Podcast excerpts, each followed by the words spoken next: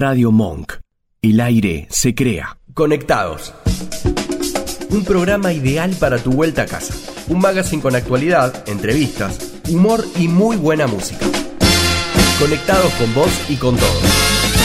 Tus lunes son diferentes, de 19 a 20 horas, en Radio Monk.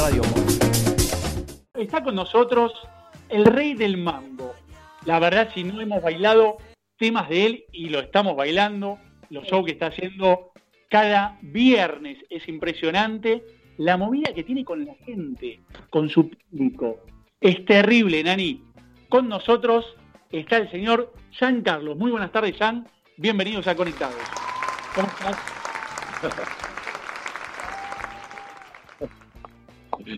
Un gusto, un gusto, un gusto. La verdad, gracias, gracias. Eh, comenzaste sí, bien arriba. Eso es bueno comenzar un programa bien arriba porque la gente, bueno, la alienta, el que está caído con sueño, se levanta. Es lindo, ¿no? El poder conversar, el poder, eh, bueno, llevar a la gente las noticias de lo que hoy estamos haciendo. Y qué más, y qué más eh, por medios a ustedes, ¿no? Que la gente se entere de que dentro de esta cuarentena también hay alegría, también podemos disfrutar dentro de la casa de otra forma. Yo, eh, eh, bueno, ustedes lo estaban diciendo, no es lo mismo un abrazo, un abrazo personalmente que dar un abrazo de lejos, un beso personalmente que dar un abrazo de cerca. La verdad que sí, no, no es lo mismo, pero tratamos, bueno, de irla llevando bien, de irla llevando con mucha, eh, no te voy a decir, decir tolerancia, sino con mucha sabiduría, con mucha sabiduría. Sí, sí. Exactamente, pero bueno, bien. Con mucha paciencia. Hay que tener mucha paciencia para, llevar todo esto adelante. No, claro, claro que sí, porque eh, eh, eh, las expectativas es como que se te rompen. Porque la idea era estar en esta cuarentena por lo menos un mes, un mes y medio, bueno, ponerle 60 días, pero ya, ya las expectativas se fueron. Entonces, solo es lo que es lo que Dios va a hacer, ¿no? Y si Dios, yo creo que si Dios decide, ya eh, los gobernantes van a decidir después. Lo primero es Dios, antes que todo. dónde estás, Jan, en este momento? Mire, estoy en lo que es el estudio atrás, donde hago el show, el show de los viernes. ¿Me entiende? No sé si ven JC atrás. Sí, se ve, se ve. El JC.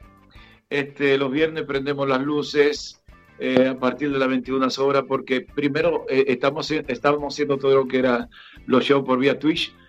Eh, es una aplicación que se baja por el Play Store y bueno, soy de los pocos artistas que está haciendo ahí recitales por Twitch, pero al tener tanto pedido de los fans que vaya por lo menos que haga algo en Facebook porque se le complicaba bajar, algunos se le complica bajar la aplicación, bueno, nos fuimos y le hicimos este, este, recital el viernes, se lo hicimos por vía Facebook y por vía Instagram. Y la verdad que comentarios, tuvimos casi 16 mil comentarios. Fue mucho, mucha la gente que se conectaron eh, el viernes eh, sobre lo que me decían los chicos, dice más de 20 mil personas conectadas, fue hermoso. Fue hermoso. La verdad que, Jan, eh, espectacular. Disculpa el atrevimiento, ¿te puedo decir negro? Porque sé que no lo tomas a mal. Pero si me dice blanco, me ofende. O gringo. Así que, eh, Negro, te hago una consulta, porque estamos hablando con Dani el fin de semana. ¿Está saliendo, cómo es un artista como vos? ¿Salís, vas a hacer eh, compras o te estás cuidando bien como ese que nos sale 128 eh, días más o menos, que van a mal chino? Te digo la verdad, yo eh, duré 45 días sin salir de casa. Sí. Esos fueron, esos fueron los, los primeros días respetando completamente la cuarentena y esos 45 días, bueno, lo llevé de otra forma, eh, leyendo, viendo películas, atreviéndome a hacer cosas que antes no hacía, que era cocinarle. Bueno, hasta el día de hoy estamos cocinando a la familia. El poder disfrutarnos con la familia. Eh, fue algo que en realidad fue como que hicimos un parate para, para ver, o, o mejor dicho, pusimos el pie al freno para ver los carteles que no nos atrevíamos a ver, o no queríamos ver, o quizás no teníamos el tiempo de verlo. Entonces, esos pequeños carteles, que uno va a 160 o 180 que no te das cuenta dónde están los carteles, bueno, lo que hicimos fue pararnos a ver esos carteles Digo, yo me refiero a esos carteles, fue a disfrutar con los chicos, los que antes no me atrevía a hacerle que, eh, hacerle, como dice, eh, el arroz, eh, la, carne, este, yo mismo hacerme, la, qué sé yo, los arrocitos de maíz, que acá le, le, arrocito de maíz, que, acá le decimos lo, que vamos al cine, que viene siendo el pororú para ver la película, que por ahí pocas veces lo hice. Atreverme a cocinarle a ellos también de que pocas veces lo hice. Yo creo que esto nos no, no, marcó un antes y un después. Es como que de acá hicimos un desaprender para aprender, ¿me entiendes? Desaprender para aprender lo, que vale la pena. Y es claro, disfrutar otras cosas, ¿no? También, porque es como decís vos, estamos a mil eh, y, los días se nos van pasando en la vorágine de, la vida, del trabajo, de las cosas que uno tiene que hacer y no se para a ver los detalles. Y, a veces, si bien toda esta pandemia y, el encierro no está muy bueno, eh, pero creo que, ayuda a ver otras cosas y, a parar un poco la pelota, ¿no? Y, ver dónde uno está, dónde está parado y dónde están las cosas que realmente uno tiene que disfrutar. No sé la verdad y te cuento que lo que más miedo le tengo, viste, hay, mucha gente con miedo, con mucho miedo de que se pueda afectar, de que le puedan pasar algo. Pero yo creo que a lo que más miedo le tengo yo es al acostumbrarme a esta vida, al acostumbrarme a estar tranquilo. Eso es lo que más miedo le tengo, porque muchas veces me dicen, esa es mi esposa, eh, Giancarlo, venía a comer. Yo le digo, no, como después, más tarde, no, pero, pero ven a compartir que esto y lo otro, o si no vamos a comprar la verdulería, y, parece mentira, como que me estoy acostumbrando. me tengo sí, es verdad. Me estoy acostumbrado a estar encerrado y no, quiero, le tengo como un poco de miedo a eso, ¿no? Pero en sí, después de los 45 días salí que al supermercado, salí a comprar algunas cosas que no me atrevía, a las verdulerías, a acompañar más, porque era como que decía, ¿y si salgo? Por el hecho de, ser Giancarlo, eh, me vinculan como un rebelde, este, no vaya a ser, no vaya a ser que agarren el, nombrecito y lo pongan en la vidriera y digan, este es un rebelde, anda, mire en la calle, no tiene nada puesto, todo lo demás, porque, ¿me entiendes? Y, ese miedo tenía yo. De, no, de no salir, pero después se me fue el miedo y comencé a andar por todos lados. Digo yo, ven acá, la verdad que de alguna cosa uno se va a morir. ¿Para qué andar con tanto miedo? Si uno viene con fecha de vencimiento, algunos se mueren de 90 y otros se mueren de 10, otros se mueren de 50, otros de 60, otros de 120, de, 102, de 103 años, que están vivos. Digo, eh, todos venimos con fecha de vencimiento. ¿Para qué andar con tanto miedo? Eso sí, con el barbijo, como tiene que ser. Lógico, lógico, olvídate. Con la en, definitiva, en definitiva, el miedo tampoco ayuda. O sea, no, no es que por tener miedo uno va a estar mejor o no se va a contagiar. El, miedo te afecta en otros lados. Entonces, eh, sí uno tiene que estar con precauciones eh, y, y, tomar todas las precauciones que hay que tomar, pero no, no, no dejarse llevar y y envolver por el miedo general que hay, porque es danino eso también. Mira, hay algo, hay algo que aprendí a través del tiempo y lo aprendí eh, porque por todas las cosas que me pasaron a mí. Yo creo que cuando llegué acá, en el año 90, eh, octubre, casi del año 90, yo me acuerdo que cuando yo llegué a la Argentina, era terrible lo que se vivía en ese momento, porque, porque era como que la la parte eh, eh, de finanzas, eh, económica, era incierta, era todavía peor, porque cuando yo llegué estaba el austral, me acuerdo yo, y yo preguntaba por una zapatilla y me decían 500 mil australes. Y cuando iba a otro lugar me decían 700 mil australes, y en otro lugar me decían 800 mil australes, y era un caos terrible que no se explicaba. Y a pesar de eso, a pesar de eso, digo, wow, aquí estamos de pie. Otra cosa, el hecho de, no tener inclusive en, cierto momento para el alquiler, la gente que decía a dónde vamos, eh, una incertidumbre tan fea que digo, acá sobrevivimos a eso, sobrevivimos a eso, eh, y, después vino el corralito, después vino el corralito, me agarró, me pegó mal, ya uno siendo ya artista y todo lo demás, También sobrevivimos a eso. Después me acuerdo que por medio de la empresa tuvimos un problema con los empleados, vinieron, me embargaron la casa con tres empleados que habían hecho juicio. Digo, sobrevivimos a eso. Eh, digo, cuando vemos la historia de la Argentina, hemos sobrevivido a tantas cosas. Exacto, sí, tal cual. Hemos sobrevivido a tantas cosas que llega un momento que nos somos ya inmunes ante las cosas que pueden suceder. Y hoy, ¿qué lo, ¿cuál es el consejo que yo le doy a ustedes? El consejo que le doy a los que están conectados en este momento. Señores, no hay que intimidarse por el miedo. Cuando yo veo tantas noticias negativas, que lo que nos llevan a nosotros es, al miedo, yo lo cambio. Sí, yo lo ¿Y sabe por qué lo cambio? Porque yo quiero tener vida, yo quiero tener paz. Y las noticias que hoy nosotros escuchamos no nos traen ni paz, ni nos trae vida. Y el miedo que es lo que hace, que, que psicosomáticamente, aunque tú no tengas una enfermedad, la atrapa. Es decir, comienza a dolerte la espalda y tú dices, ¿y este dolor? Ya comienza a decir, contracturarte, a contracturarte.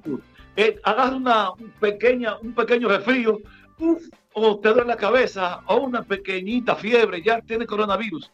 Y ese es el problema que está pasando hoy con la gente. Incluso si toses eh, al lado de alguien, eh, te miran, ¿viste? Como, no maté a nadie, sí, perdón. Es lo peor. Es lo peor. Va, va, va, va, a hacer fila, un ejemplo al banco, tiene que hacer la filita, bueno, para entrar al cajero. Ahí te encuentras, viste, con el miedo, que no, señor, respete el metro, el metro y medio de distancia. Y uno, y uno mira todo eso y uno dice, wow, la verdad que hay mucho miedo. Entonces yo le digo a la gente, por favor, no se dejen extorsionar, no dejen de que el miedo lo avasalle. Vivan apenas a vivir, sí, con las normas, como siempre, la precaución, la norma sanitaria, pero no también para volverte loco. Espérate, tenemos que aprender a vivir. Y si tenemos miedo, no aprendemos a vivir en libertad. Entonces tenemos que aprender a vivir en libertad. O si no, va a vivir todo el tiempo cautivo como esclavo, porque el miedo lo que hace es que te esclaviza. De una forma u otra Es así. Jean, vamos a entrar de lleno, digamos, hacemos un popurrí porque el programa no dura 10 horas, en una hora tenemos que meter todo. ¿Cómo fueron tus inicios, digamos, con la música? ¿Comenzaste, puede estar en el grupo Menudo? Mira, la verdad te cuento cómo es. Eh, mis inicios en realidad, eh, mi papá era cantante, mi papá era cantante aficionado y tenía un grupo eh, de bachata, eh, boleros, con un cuñado de él, bueno, que tocaba el instrumento que, le dicen el tre, es un instrumento de 12 cuerdas. Y bueno, con varios compañeros de él o varios amigos músicos, hicieron una bandita y tocaban de, de un lugar a otro. Y ahí nace las ganas de querer, inclusive yo cantar y todo lo demás, porque lo veía mi papá también en eso. Y se formó un grupo con una idea de un amigo del barrio, que supuestamente en ese momento era el representante nuestro, que era también del barrio. Entonces dice, ¿por qué no formamos, ya que está de moda, un grupo, ya que eh, tú cantas y todo lo demás? Y con cuatro compañeros míos más, esto formamos un grupo que se llamaba Rataplan, no Rataplan, perdón, Rataplan fue Grupo Power ese grupo Power se hizo con que con la inspiración de que de menudo, que es donde nace Ricky Martin, sale Ricky Martin, y los hijos de Puerto Rico, que de donde sale Chayanne. Entonces formamos un grupo así parecido, que éramos cinco, donde hacíamos todo electro y todo coreo de lo que es hip hop y todo ese tipo de cosas. Y cantábamos algunas canciones de menudo y cantábamos alguna, alguna canción de los hijos de Puerto Rico. Entonces así comenzó eh, el gusto por la música, más allá de que, bueno, ya uno estaba en, un colegio de curas, eh, en ese colegio de curas, ahí nos daban clases de canto, vocalización, y aprendimos mucho, aprendimos mucho ahí, no, no nos despegamos nunca de lo que nos gustaba, que era la música. Así comenzó en realidad mi carrera. Con ese grupito varial íbamos de barrios en barrios. Y bueno, las chicas nos esperaban, de los barrios nos esperaban una vez que nosotros comenzamos a, sentir esos gritos de las niñas, imagínate, fue inspirador para, para mí y para los compañeros míos, y así comenzó la música, ¿no? ¿Qué edad tenían en ese momento? Los chicos, los chicos gritar. ¿Qué edades tenían en ese momento cuando arrancaron con ese grupo Power? No, era chiquito, era chiquito. La verdad que habré tenido yo 10, 11 años. 11 años. Claro, un niño. A esa edad. Tú bien, que, eh, tú bien sabes que la gran mayoría de los chicos eh, que imitábamos a menudo tenía, teníamos esa edad, esa edad más chiquito, porque ellos en ese momento quizás tenían la misma edad nuestra, ¿no? Es la misma edad nuestra y bueno, fue algo que rompió.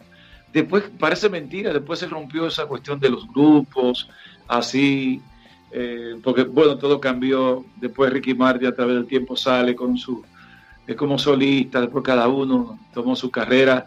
Eh, me acuerdo que también Robbie Draco, Draco Rosa, eh, Robbie, eh, compositor, se dio como un compositor grande, inclusive a Ricky, a Ricky Maravilla, diga Ricky Maravilla, Ricky Martin, perdón, le compuso tantas canciones, Robbie Draco Rosa.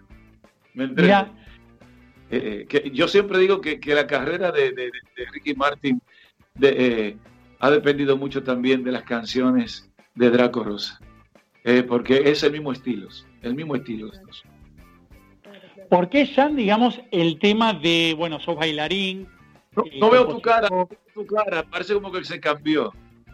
No veo tu cara, veo... No, no, pero me Tu cabeza, no veo tu cabeza. ¿Me ven? Nani, ¿me ven? No, sí te veo. Debe ser por el celu, quizás. Sí, puede ser, puede ser. Pero queda tranquilo porque yo te escucho. Yo te escucho y, vos me escuchás. Se lo acuesto. Para. No, no, no, no, no. Ahí está, ahí está. Ahí está, fíjate, fíjate por ahí. Ahí sí, yo te veo perfecto. Ahí. te veo perfecto. Queda tranquilo. Sí, igual no, no salimos. Queda tranquilo. No, la, gente no, nos ve a nosotros. Exacto, nosotros no, queda tranquilo. Después vamos a sacar un videito para postear. Comentame, digamos, ya cómo es el tema de que, bueno, te inclinaste por el tema del cuarteto, eh, una clase de merengue. ¿Por qué esa inclinación, digamos? Yo creo, mira, que, fue Dios que lo quiso así. Eh, a veces nosotros pensamos de una forma y Dios piensa de otra. Este, ¿Sabes por qué te digo así? ¿Por qué te digo esto? Porque cuando firmamos el contrato, yo allá pasé por eh, por la bachata, por el merengue, por el bolero, por la salsa. ¿Por qué? Porque anduve con cuatro grupos distintos y esos, cuando digo de distinto era porque esos grupos, cada uno tenía un estilo distinto. Un ejemplo, eh, después de, haber incursionado en la música pop, que era imitando a menudo, eh, ahí el primer grupo que entramos como orquesta fue de bachata y salsa. Mira vos. El segundo fue de merengue. El tercero fue de salsa, salsa, salsa, salsa, salsa. Y el último fue de merengue. Y ahí es donde se me habla para formar parte de un grupo acá eh, en Córdoba.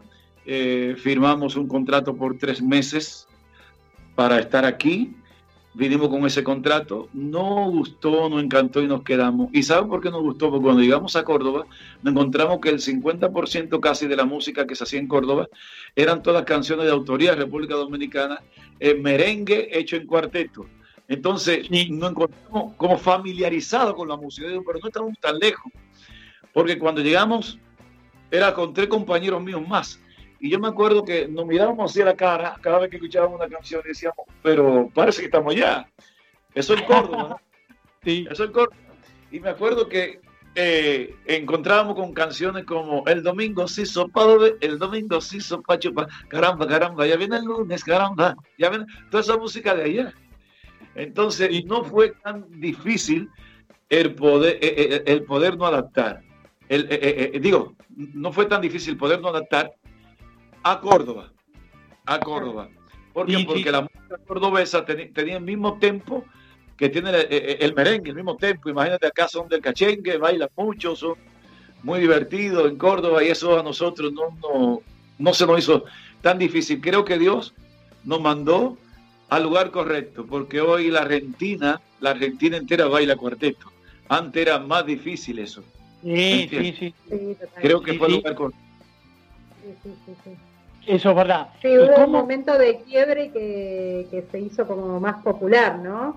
Eh, creo que con, con, la aparición en su momento de Rodrigo, eh, bueno, me parece que ahí hizo un quiebre donde a todos nos empezó a gustar un poco más esa música.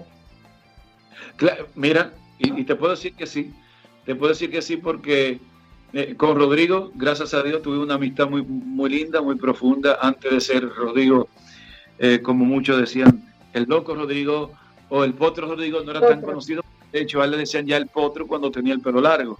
Entonces él y yo teníamos la misma edad, casi en ese momento compartiendo los dos y él me invita, nos invita a mí y a los dos compañeros míos, porque hubo uno que se fue al mes de estar acá y quedamos tres, dos amigos y yo. Entonces Rodrigo nos invita eh, a grabar un disco que se llama Made in Latina, Latino, donde él quería que le pusiéramos la tambora, la guira, la tumbadora y que los coros lo grabáramos nosotros. Entonces ahí nos hicimos eh, tan amigos que después, bueno, cuando Rodrigo explota eh, como ya solista, Rodrigo con el pelo pintado, pelo corto. Me dice Rodrigo, Giancarlo, ¿y tú me puedes traer una tambor y una guira dominicana? Le digo yo, pero ¿por qué no? Yo ahora me voy unos días y te la traigo. Y Rodrigo explota y gracias a Dios se fue como un antes y un después, porque a él le gustaba también lo que nosotros hacíamos. Yo con Rodrigo me conocí también fue en la bailanta, porque cuando llegamos acá, eh, después de haber salido de la banda El Negro Ángel Videla, que es el, que nos trae, formamos un grupo que se llamó Rataplan. Y con Rataplan en Buenos Aires hacíamos nosotros distintas presentaciones en las bailantas. Y ahí nos conocimos nosotros con Rodrigo. Entonces era como que a él le gustaba mucho lo que hacíamos nosotros y a nosotros nos gustaba lo que él hacía porque a él le encantaba la música latina. Y bueno, eh, te puedo decir que fue un, quiebre, fue un quiebre eh, después del éxito de, de Rodrigo fue un quiebre, no en Córdoba, en todo el país. En el país, la verdad que fue un antes y un después. Y eso también creo que hizo que, la muerte de él pegue tanto, ¿no? Hasta el día de hoy eh, todos lo, recordamos con, con mucho cariño, porque se ganó el cariño del público. Pero claro que, claro que sí. Bueno, Rodrigo era tal cual, así como tú lo veías. Un loco lindo. Un loco lindo como tú lo veías, y eh, eh, desinhibido, desinhibido, desinhibido total. Porque yo me acuerdo que una vez me llevó, me llevó, me llevó a comer en la costa, ahí, ¿cómo se llama? Donde está eh, el Puerto Madero. Me llevó a comer en Puerto Madero, a, a, comer un restaurante, y yo me acuerdo que andaba de muculosa.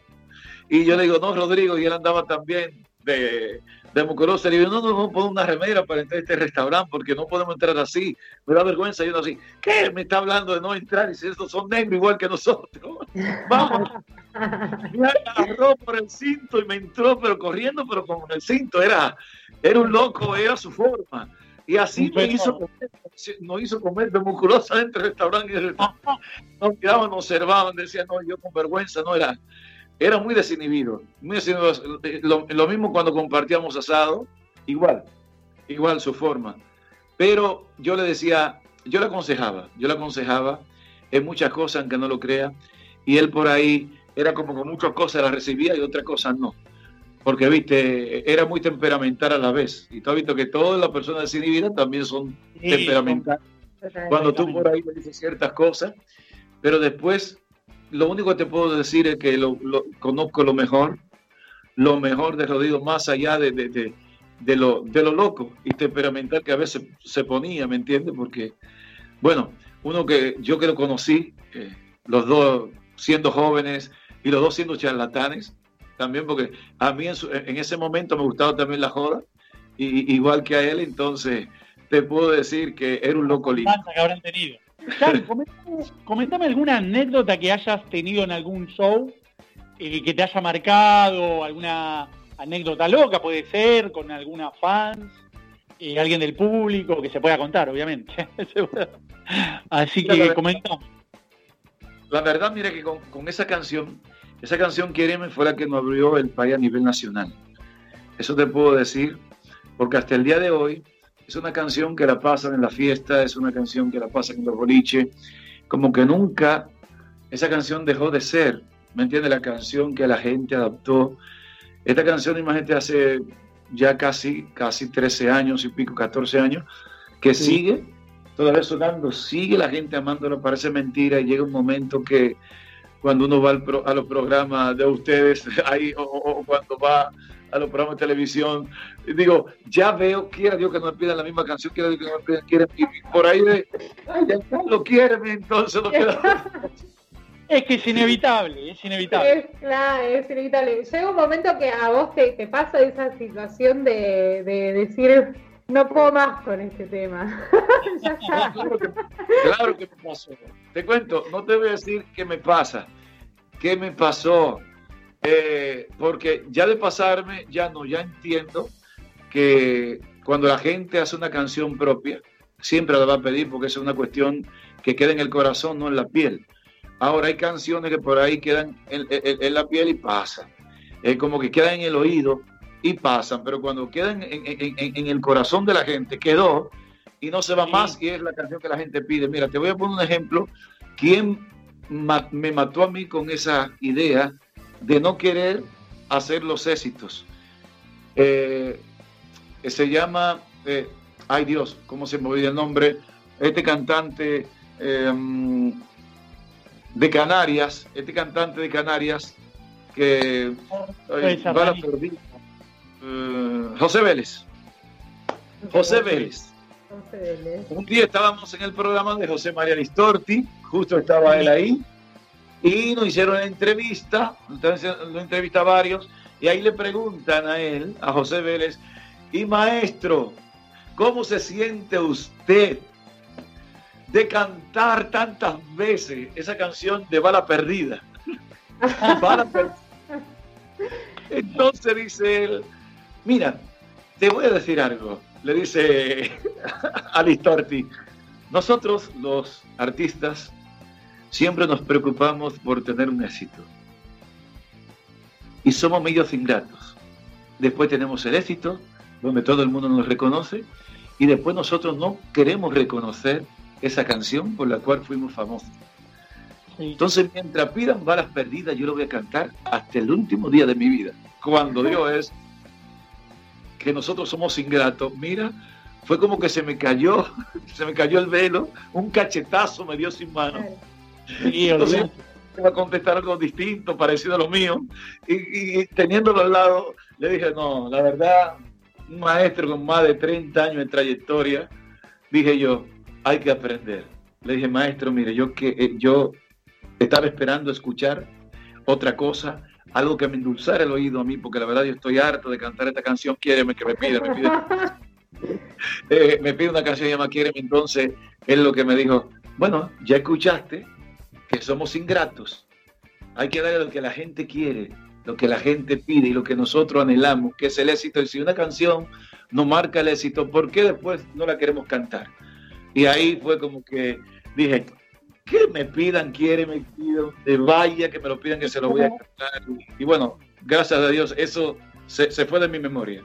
que uno también entiende, ¿no? Que al, que, que al artista le suceda eso porque no, y, decimos vos, ¿no? Pero llega un momento que quizás para, para el artista pierde un poco el sentido la canción, ¿no? O sea, e, e, ese, lo que, la pasión que uno le, pone a ese tema y demás, quizás a veces se va apagando sin que uno quiera que suceda eso. Mira, te cuento una cosa, que la verdad, la, pasión por la canción de Quiéreme, para mí siempre va a ser la misma pasión con la que hice desde, la primera vez que, que entré al estudio y después escuché mi voz y escuché la canción de esa primera vez. Sigue la misma pasión cuando yo la canto, hasta el día de hoy. Ahora, ¿qué es lo que se pierdan, que no lo crea a través del tiempo? Es como que uno se desilusiona a veces en cuanto a decir, acá grabo disco, grabo disco, grabo disco, y la gente sigue pegada siempre a lo, clásico. Eh, porque uno dice, ¿para qué grabar un disco nuevo? ¿Para qué hacer esto si la gente no lo pasa? Pero qué hermoso encontrarme con ustedes y la primera canción que pusieron, ¿cuál fue? Fue la canción del último disco, de Más allá del tiempo. Entonces, en ustedes que está de que también la gente conozca lo nuevo. Porque hoy vamos al disco número 24.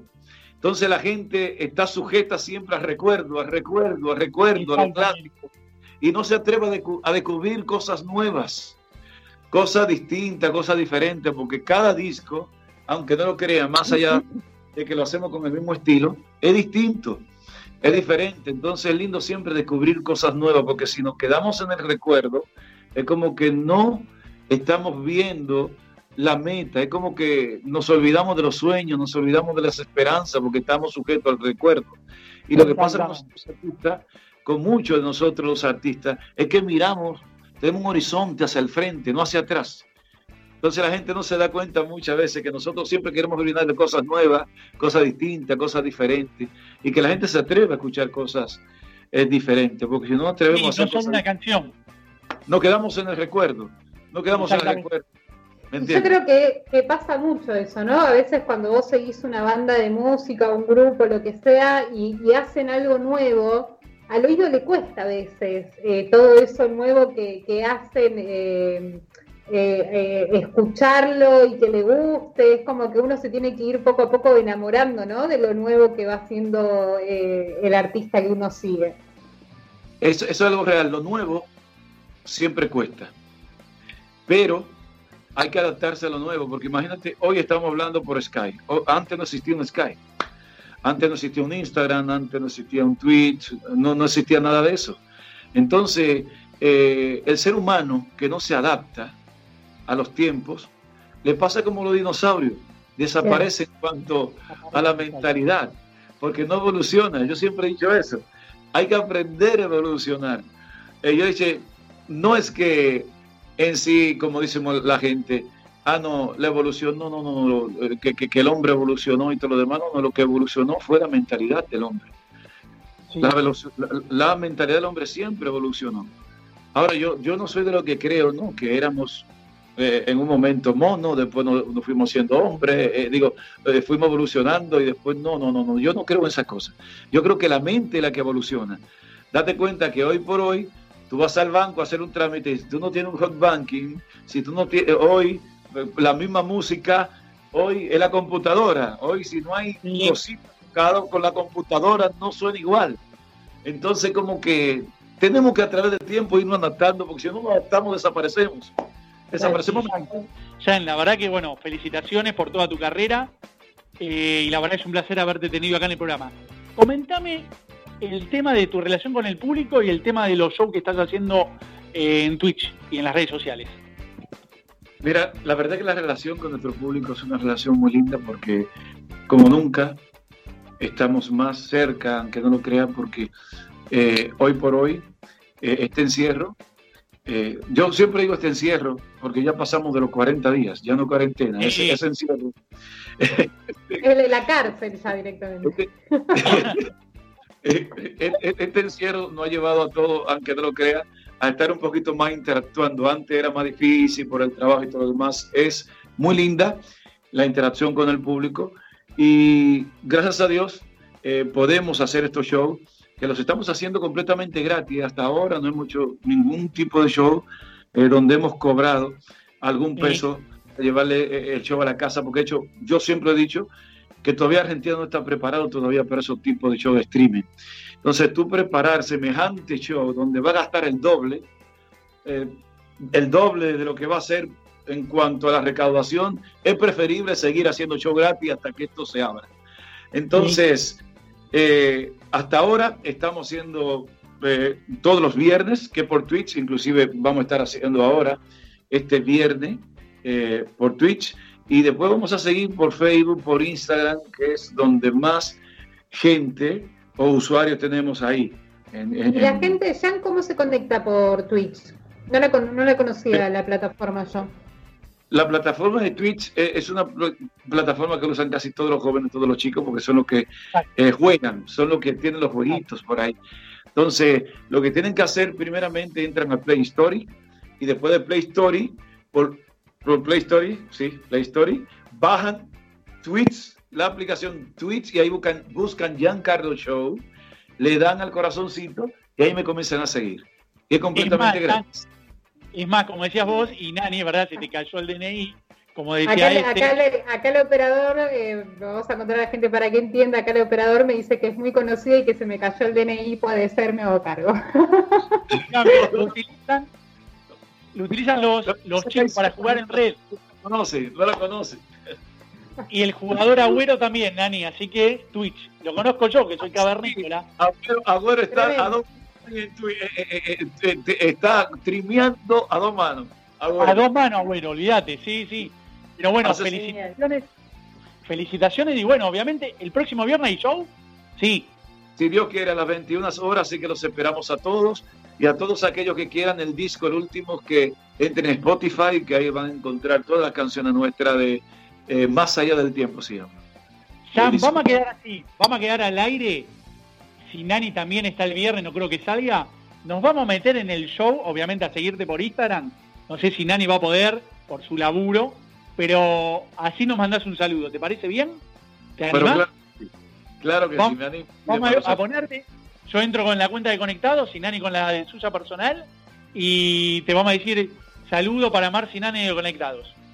Vamos a hacer así, ¿te parece bien? Y toda la gente de Radio Much, así. ¿eh? Exactamente, y a Alese también. A Alese que nos operó hoy. Eh, Giancarlo, muchísimas gracias por compartir el programa hoy con nosotros. La verdad que un placer tenerte. Y bueno, y felicitaciones. Conocerte. conocerte, un placer. Abrazo grande, gracias por la buena onda, bendiciones y bueno, todo lo mejor para todos sus oyentes. ¿eh? Que Dios lo bendiga mucho y fuerza a no tener miedo. ¿eh? Exactamente. Decime, Jan, por favor, tus redes sociales. Así la gente también te puede seguir. Igualmente de un montón. Las redes sociales es Twitch. Está Twitch que lo pueden bajar. Buscan Giancarlo Show, después Giancarlos OK por Facebook, por Facebook y Giancarlo OK por Instagram. Radio Monk. El aire se crea.